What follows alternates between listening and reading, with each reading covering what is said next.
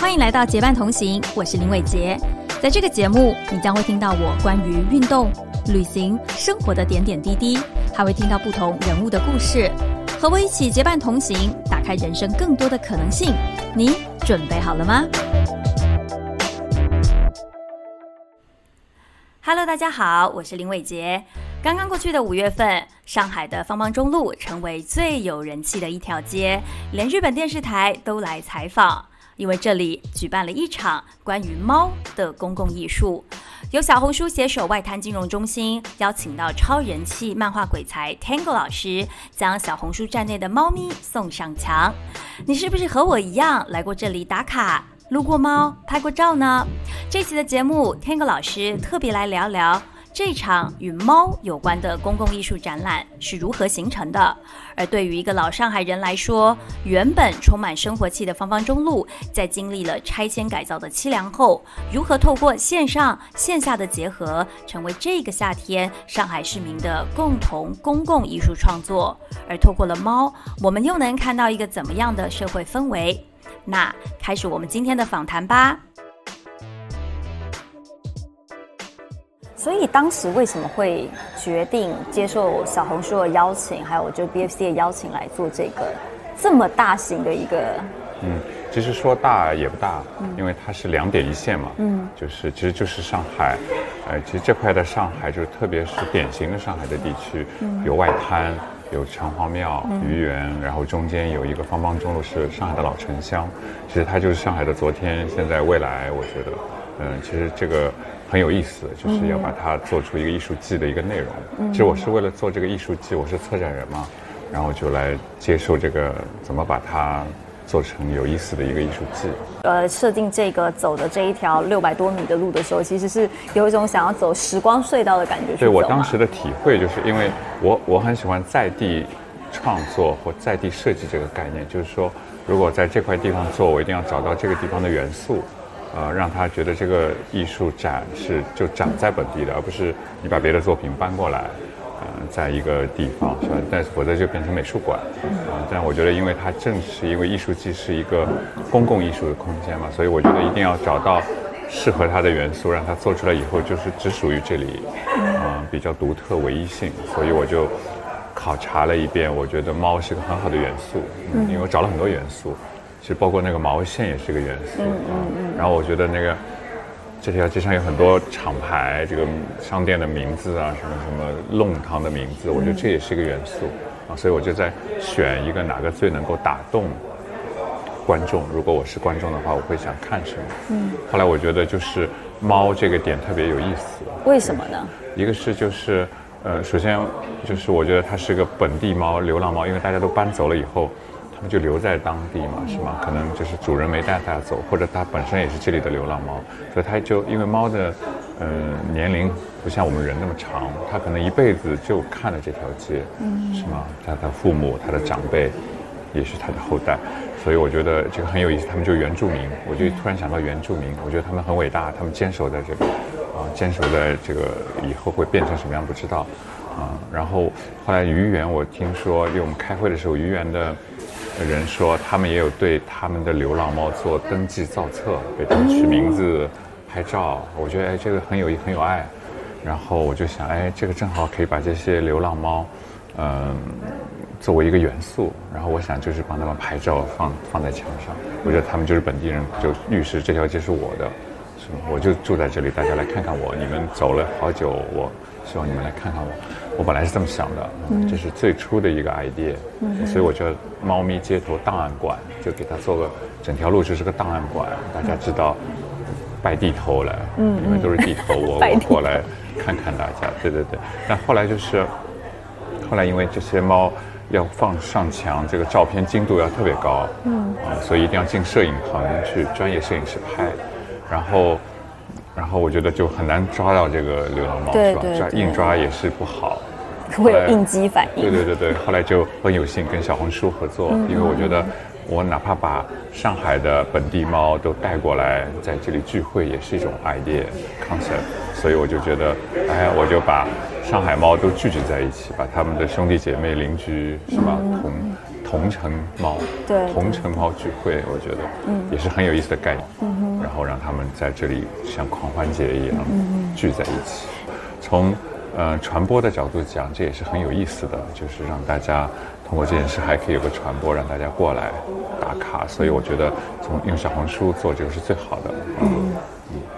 那当时在选这些猫的时候，怎么样？因为我知道，就是在宠物鼠里面，就是大家疯狂的，因为这我自己也是一个这个猫奴嘛，所以要我就会疯狂的给我们家猫，每个都想安利我家猫最好看。怎么样挑那些可以上真正上场的猫？啊，那我觉得就是一个是就是，呃，它每个猫其实都很可爱，嗯啊，那么我们可能就稍微呃区分了一些种类啊，然后故事啊什么的，其实就是很难选的嘛，本来就很难选，然后其实后就是入选很多的嘛，可能我们就这批可能三十多个是真的上墙的，那么也有。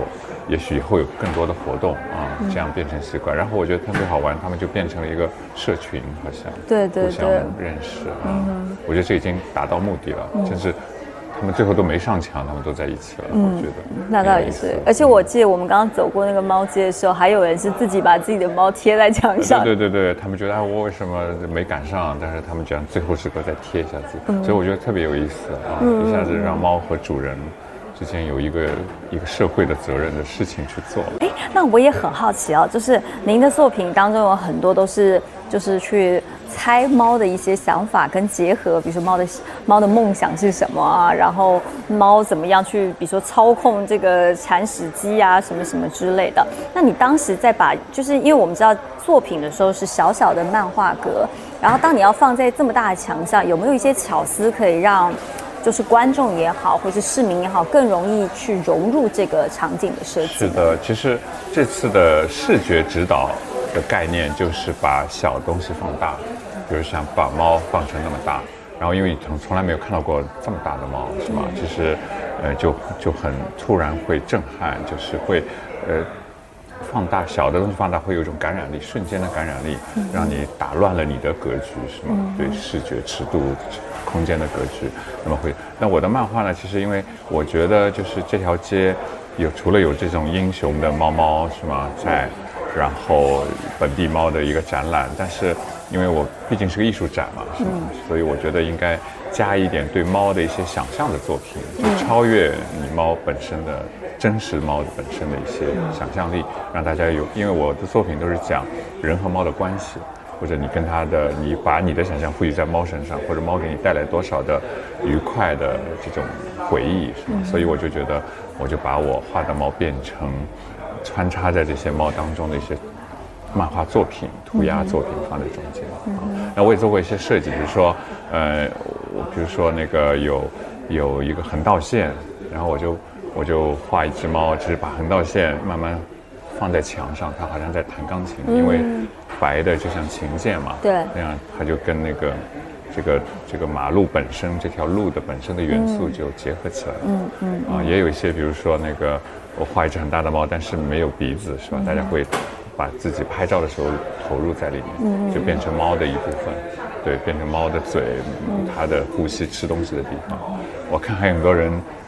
什么拿条鱼在那拍照？哦，对对对，有人就说我来这边喂猫对对对对对对，我觉得很好玩。所以就是，呃，当当你把猫放大到这么大的尺度，大家就会有个想象力跟它互动，嗯嗯，这样就更有意思。我觉得公共艺术就体现在。观众和作品之间的这种互动，而且我就在想，您刚刚说到公共艺术的部分啊，其实你刚刚提到一个很重要，就是怎么样去，既然是公共艺术，它不是在美术馆，你更多的是要怎么样去让你的观众、你的受众也好，能够和你的作品产生共鸣。是的，嗯，我我我们在设置这个猫的尺度做的很大，但是就是我们设定了一个。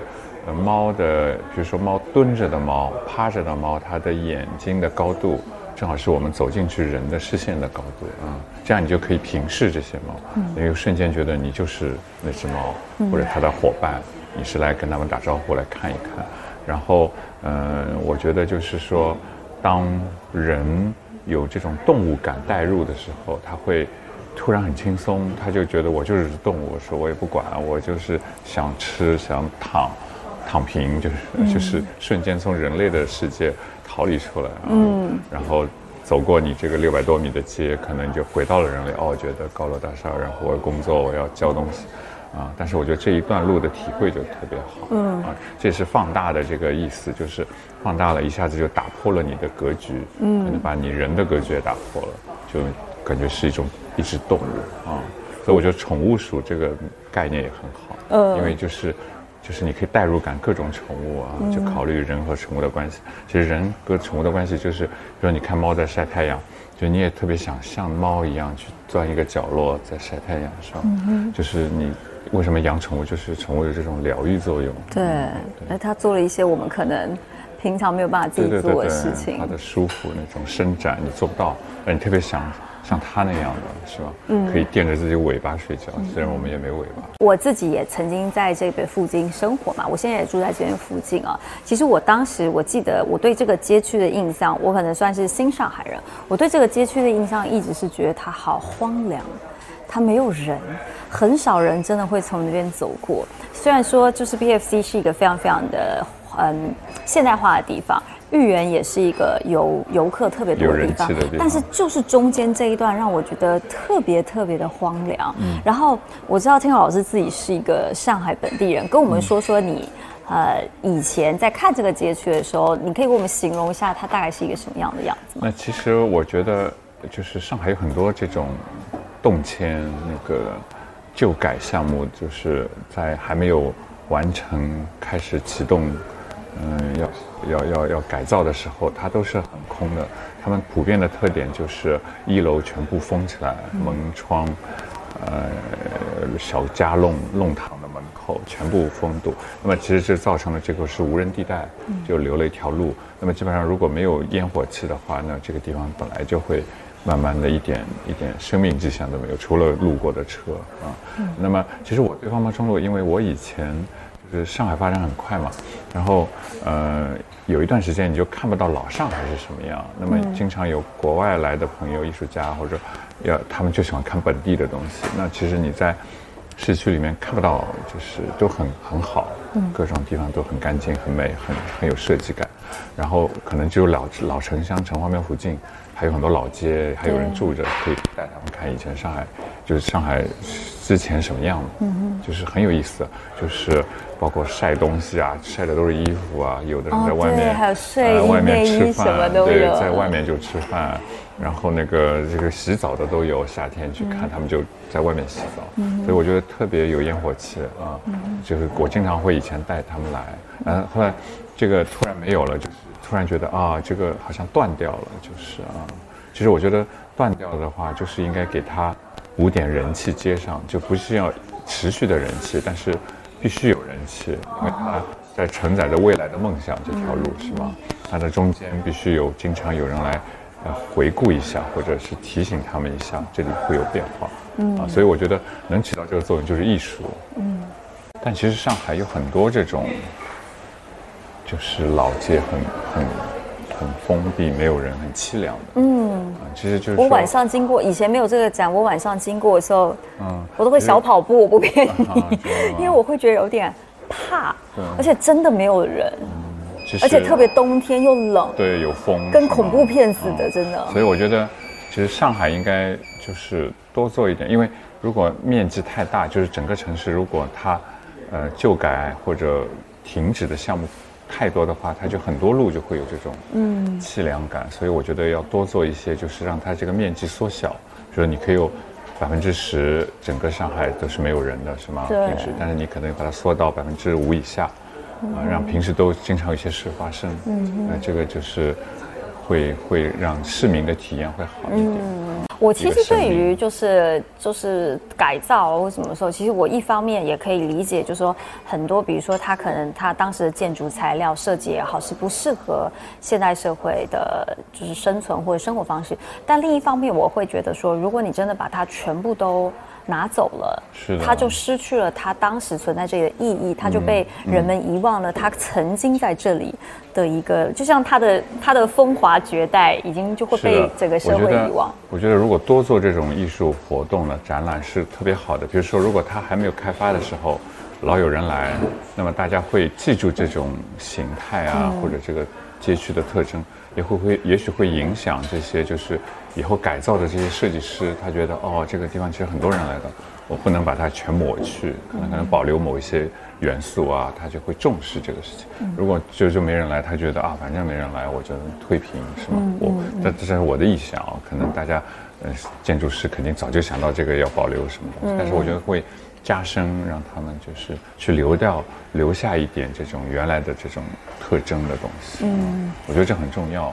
我记得这个这条街，它已经大概四年多都是我们所说就是很荒废的那个时候。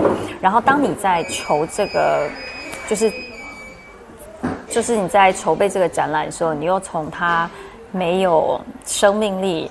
到一点一滴的去把这些猫上墙，把你的作品上墙，然后再看到这么多人来，到现在大家觉得哇，来你来上海，我北京的朋友来上海也都说我要来这打个卡，对，就是引发的你你你自己有什么感触？你觉得你赋予了这条街什么样的意义？没有，我觉得出乎我的意料嘛，就是虽然我们在策划设计的时候是有考虑到人的感受，怎么让他来舒服，得到很多疗愈。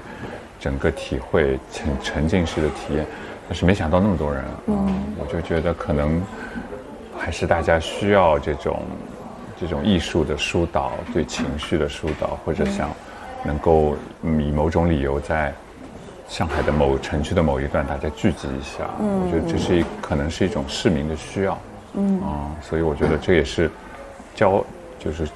教了我很多东西，我真的是没有料到那么多人。你当时可能想说，也就附近的居民会来走走看看。是的是，我本来是最初的打算是想啊，这些流浪猫在那儿有猫，让他们原来的主人或者生活在这回来看看，是吗？啊，原来他们那个也许那只花猫后代还是那只花猫，是吗？嗯嗯。也许你会有一点记忆。或者怎么样，就是本来是想这样，就是让原住民也回来看看，不要断了这边的那个人气。嗯哼。但没想到，就是可能原住民也来，但是引来了好多那个上海的原住民，就是。嗯，我看还有日本电视台也来。哦，对对对对，我也很吃惊。有个有个电视节目，他就想为什么大家来看猫什么的，对对对，很好玩。所以其实猫在这里扮演一个非常非常重要的角色，就你自己跟猫之间的关系。你我听说你也是特别爱猫，是吧？对，我有三只猫啊，我很喜欢猫，所以我画了那么多猫。但但我不是画猫的，我是画很多漫画生活的方方面面。我喜欢画生活的细节。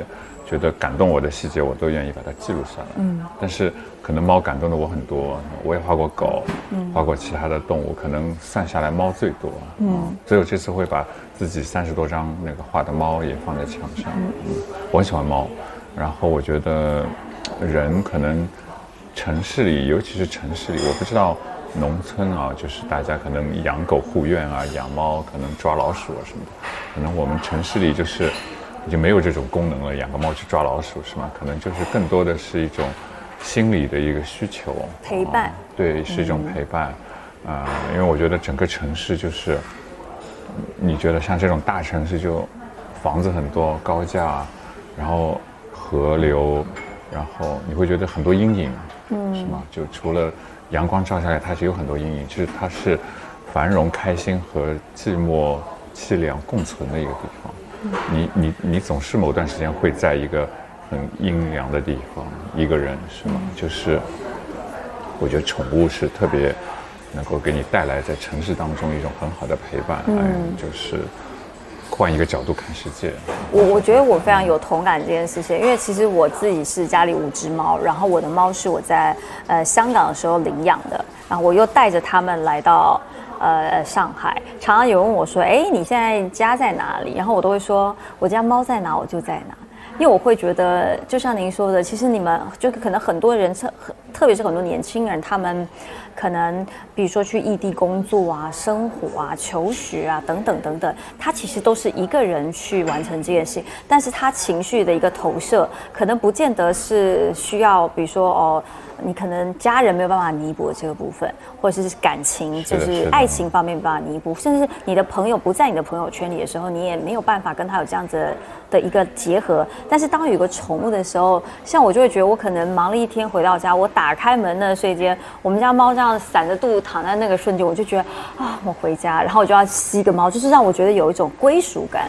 是的，是的，就是你的舒适区一直陪着你，你到哪它跟到哪。嗯，就像以前我记得很多人爱那个。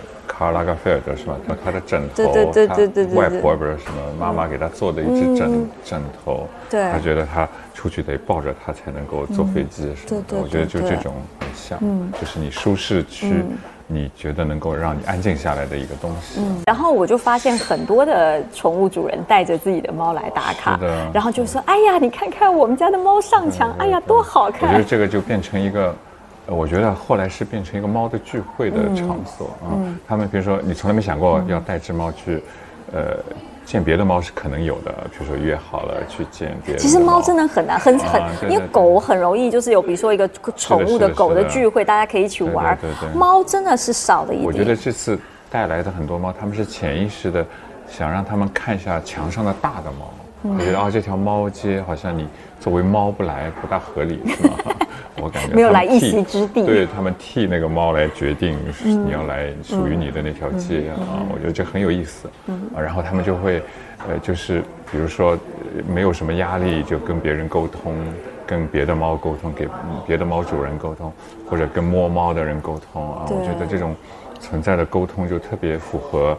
就是公共艺术当中，就是观众互相互动，建立起某种氛围啊，所以我觉得这个特别可爱。所以这个某种程度上，其实也符合了我们刚刚觉得说，呃，公共艺术你在设计的时候，你想象着观众怎么样跟你进行互动，而观众带着自己的宠物也来完成了他和这个艺术品的反馈的一个，是他们更有自己的创造力，嗯啊，去达到他们想。做的这个事情，我觉得很好。哎，那你在这次的这个从从策展到现在，呃，展览都已经正式推出来之后，有没有一些你觉得很难忘的故事呢？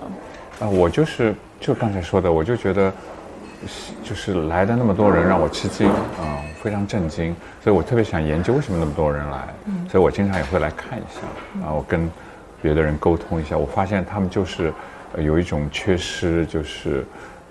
我觉得是疗愈缺失啊，就很少有这种，呃，你觉得这个是，呃，不不是一种买卖或者某一种要投入精力的事情，是一种，就是一种很自然的你想去聚集的一个一个需求。我觉得，啊，我我有一次路过，我看到那个有两个猫，主人一对男男生女生是吧？他们带着自己的小猫，很可爱。然后他们就写着什么。撸猫十块，拍照合影二十块，我觉得很好玩。我觉得哈他们到这里来做生意啊。后来虽然被那个巡逻的保安给给制止了，但是我觉得这也是一种他们觉得啊，这里全是猫聚集的地方，我可能就是想让大家来摸摸我的猫，是吧？我觉得很好玩，就是像这种事情。嗯，我觉我觉得其实呃，我自己带了猫来打卡，我跑步经过了也来打卡，然后我骑车经过了也来打卡。然后其实我就发现，它变成一个城市亮丽的风景线吧。就说你无论你是属于哪一个社群的某某一个社群的团体，你都会觉得说，哎，今天是我应该，我可以，就像您刚刚说，我找一个理由，找一个借口也好，找一个是的由头也好，我到这里来和别人一起互动，然后我也去看看别人在干些什么事。嗯，还有就是我觉得。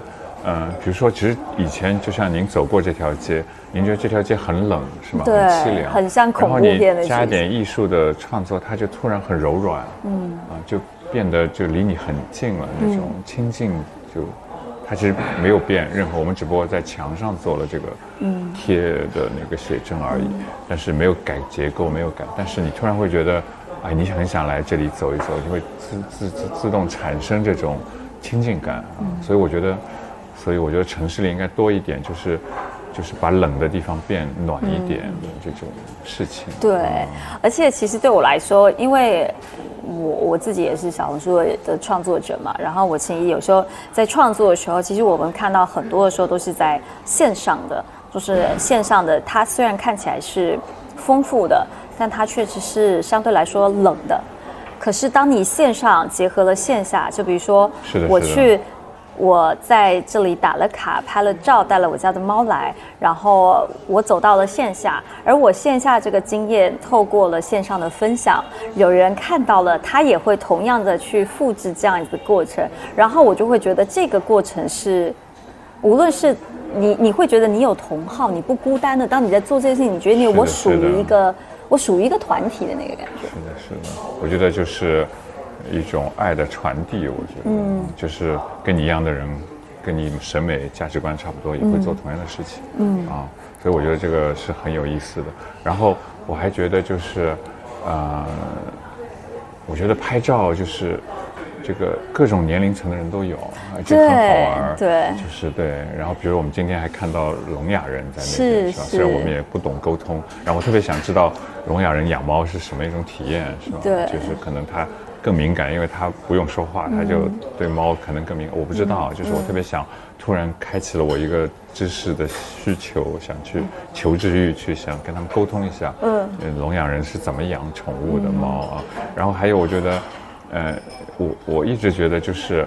如果有美丽的小姐姐在那拍照，这个就特别好看。嗯，因为因为我在那个猫间上，我觉得一会你看看到很多人都在那儿拍，对各种衣服像个时装表演一样，我就觉得特别有，反正我也不知道，我觉得很美，是是特别的美，而且我觉得它的美在于是，你无论在这个社会的哪一个，你无论你的年龄是什么，你的性别是什么，你你喜欢的是什么，你在这里都不突兀。我觉得对我来说最大的一个感触是。我们没有语言的隔阂，我们就幻想啊，如果我今天只是抱着一只猫走在路上，今天如果有人过来要摸我的猫，我肯定生气了，我肯定是哎你要干嘛？就是，但是就就就是在这个猫街，我觉得对这个氛围底下，就是当我抱着猫走出来的时候，别人来跟我说哦，你家猫好可爱哦，摸一下，可以拍一张。那个瞬间，我是觉得。哦、i t s okay，就是我会觉得没关系，就是我会觉得我们彼此没有，我们不是陌生人，因为我们有一个共同对于这个东西的爱好。是的，是的。当然，我也还是怕他们把我们家猫摸秃，很容易的。对我如果千万别周末来。还有我刚才说那个，我说很多人拍照，我是觉得是看到了这个年轻的力量，你会觉得这种生机就是生命力啊，原来那个年轻人还是这么有爱，喜欢猫，你会觉得很开心。这个是未来嘛，是吧？大家说明。大家从小就是有一种对动物的、宠物的爱，嗯，就这种感觉特别好，嗯哼，就刚才是想说这个，嗯，因为我觉得年轻的力量总是好的，无论它冒在哪里也是。对对，而且他们也起到了一个非常大传播的力量，因为他们会吸引更多的年轻的就是活动啊，年轻人，他们愿意继续来这边，然后大家又去。打卡也好，分享照片也好，呼朋引伴也好，在这里做线下，就像你刚刚说的线下的社交也好，它让它让这个原本过去四年死气沉沉的街道有了新的生命。嗯，对，能接住，就是我觉得它现在是，我觉得愚园是历史嘛，嗯，这条街是现在的状态，他们可能就整装待发，不知道以后接下来会怎么样？对外滩，BFC 是一个很完美的存在，现现代化的一个。城市的一个建筑，所以他们是等待他们的辉煌，嗯，所以我觉得一定要续上人气，嗯，让它跟过去和明天、未来接上现在。嗯，而且我觉得还有一点也还蛮好、蛮有趣的。如果大家可以上网去翻一下，就是小红书指南啊什么之类，就会有人在那边说：“哎，最佳打卡位，你要怎么样摆，怎么样拍，你才获得最好的角度。”然后就想说：“哇，就是大家很愿意为了这件事情去沟通，去不藏私的去分享他感觉。就比如说，我就告诉大家说。”记得早点来，不要就是周末的时候小心，你要早点来带猫来，然后记得要带猫包，不要让它怕。还有那么多，就我就跟他说要带着猫的包，因为你不知道，因为每有些猫是社牛嘛，有些猫特别害羞，那你可能就要让它在舒服的状态之下，然后要带牵引绳，要什么什么什么，就是大家会因为这件事情去分享很多自己的一些诀窍也好，然后我就觉得，哎，这条街让我觉得我每一次经过它都有。新的一个活力的存在，而且我们今天遇到那个聋哑人士，其实我也非常非常感动，因为我们其实不能沟通嘛，而且因为我们在拍摄嘛，然后他就非常开心，他就一直在等我们，对他一直在旁边等我们，可以稍微有点空档，然后其中一个女士她就拿她她的照片，五只猫的照片，就非常认真说，你看我有五只猫，然后我就说哇，我也有五只猫，你就会觉得说在划拳。对，就感就其实那个过程是说不上你。我我觉得可能就是人与人之间的那个沟通的，你就觉得好感动。我不能直接对我无法跟你直接沟，但是猫就是我们之间的共同的语言。对，其实我其实在想啊，就是因为我我其实当时在在在看这个猫街，然后在看它的故事的时候，我当时就一直跟他们说，我想到的那个电影，呃，就是要 Coco，说他的意思就是说，他如果说一个人的真正的死亡是当他在。当他在世界上的亲人都已经遗忘他，没有人让没有人记得他在这个世界上有曾经存在的痕迹，他才是真正意义上的死亡。然后我在走过这个猫街的时候，我就突然想到这件事，就说。刚刚您说的，就是上海这条老街，其实它承载了很多老上海的记忆，它的城楼也好，它的邻里关系也好，它的原住民、它的猫也好，它的整个生活气也好。但是当它在准备拆迁的过程当中，这个生活气消失了，可能原本它就会像电影当中那种形容，就是死亡一样，就像我们说，他觉得他死前，他他被遗忘，没有人知道这条街原本的样子是什么。可是这次经过了，就是这次的展览。然后变成了一个猫街，变成了是一个线上加上线下，然后等于是爱猫人士的投入，然后现代艺术的公共艺术的投入，再加上所有参与者的投入之后，它变成了一个新的生命，从另外一种方式被人们记忆起。是是，我觉得就是一个很立体的，就线上线下有一种能量。现在因为通过这个事就聚集起这个能量来，也许这个街不在，但这个能量还在，是吧？他们可能会落地到另外的地方，突然在另外一条街或者另外一个，所以我觉得这个就是一个很升华的东西，留遗留下来最好的资产。通过这个展览，就是这个大家聚集起来的这个能量。嗯，我觉得他希望它一直滚动，嗯，滚动到任何地方需要爱的。而且您刚刚也提到说，其实可能我们现在这次的展览，它可能也是有时效性的。可是这个时效性结束之后，现在的这条街存在的是，呃，我们对它的记忆，它现在对我们来说是猫街。可能下一次在另外一个街道上，他们会有其他类似的这样公共艺术的展览，它又会存在不同的人，他的相机里、他的记忆里，对于这条街道的记忆。我觉得我们这条街永存的猫街。对吧？它变成一个，就是被大家记得的一件事件。是的。那你有想过，就是像这样子，如果再给你一个这样机会，你还会想用什么样的方式去？我也会用我的在地创意的方式，我也会去看在地可能是什么样，最能打动人。嗯。但我觉得，社会上，呃，这个世界上，如果这种能量越多的话，就可以跟这些结合。嗯。我觉得总是能找到，如果你足够爱这个城市，肯定能够找到新的方式。嗯，那你觉得就是整体这个展览对你来说，给你最大的意义是什么？最大的意义就是更坚定了我做公共艺术的这个这个这个方向的，坚定我去继续做这件事情。嗯，我很喜欢做，就是跟陌生人的一种互动的艺术。呃，我觉得其实艺术的形式，就是做公共艺术呢，我觉得有一点特别需要，就是一个可持续性。嗯。还有呢，好像环保，就是你不能就是投入很大的资源，就浪费社会资源或者呃很多物质的东西，物就是材料啊什么的去过分做一件事情。所以我觉得，呃，在比如说旧城改造，就是因为你也去不去再去重建这个这个建筑本身是吗？就用更。多的就是能够就地取材或者更节约、更便宜的材料，但只要把概念表达出来，嗯，我觉得只要概念打动人，无论你做什么形式，啊，都是能够打动人的。嗯，而且我觉得可能也跟一般的涂鸦不一样，涂鸦可能它只是把自己的作品放上去，而我们这一次的这个公益，它是更，它除了把就是原住民猫这个原住民凸显出来之后，它其实更重视的是。来看展的人跟这些艺术品，无论是贴的图也好，或者是漫画上墙也好，他们之间的互动。嗯，我觉得还有一点就是，你做的时候也要人家体会到他也能做到，啊，你会启示他们。也许你你也有很多墙，你也可以去这么做，把自己的有朋友的猫都聚集在一起，在一个院子里，我觉得也是很快乐的一件事情。其实快乐，嗯，你只要看到这个概念，随便你用什么手段做都是可以的。嗯，其实我觉得。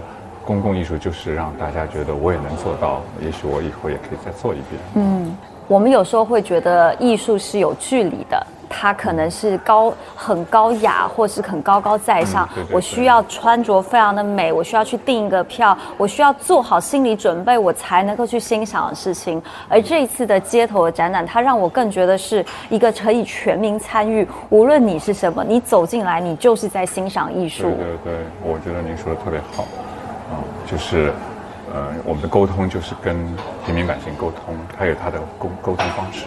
如果你太过了，他也觉得这不是属于他的艺术，是吗？所以我觉得就要找一个方式，觉得他也能做到，但是他已经在这里了。嗯，我们之前呃那个规划的时候就知道五月三十一号，因为这边市政呃政府公安局什么，他们审批的这个年年限呃这个期限就在这里，任何东西都有呃出现和告别的时候啊，我们会做在最后一个礼拜，我们本来是打算在最后一个礼拜。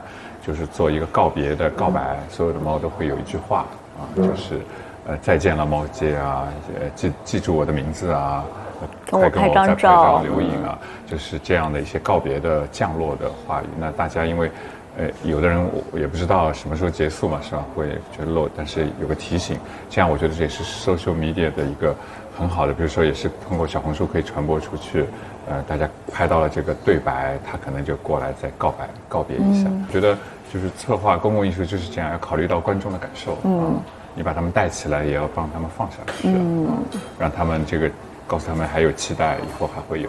然后我觉得以后的，呃，对我对我来说，以后因为我觉得这是一个能量已经被被聚集起来了。这个能量虽然展览没有了，这个爱猫的群体或者期待在公共艺术当中看到呃很其他内容的这个人群还在，是吧？他们已经被培养过了，所以每次。如果你下次再做什么活动，这群人还是会过来的。嗯，他们可能移情于另外一件事情，但是这个能量还在。对，谢谢谢谢天哥老师。谢谢。透过了 Tank 老师的分享，你是不是对于公共艺术的意义又多了几分了解呢？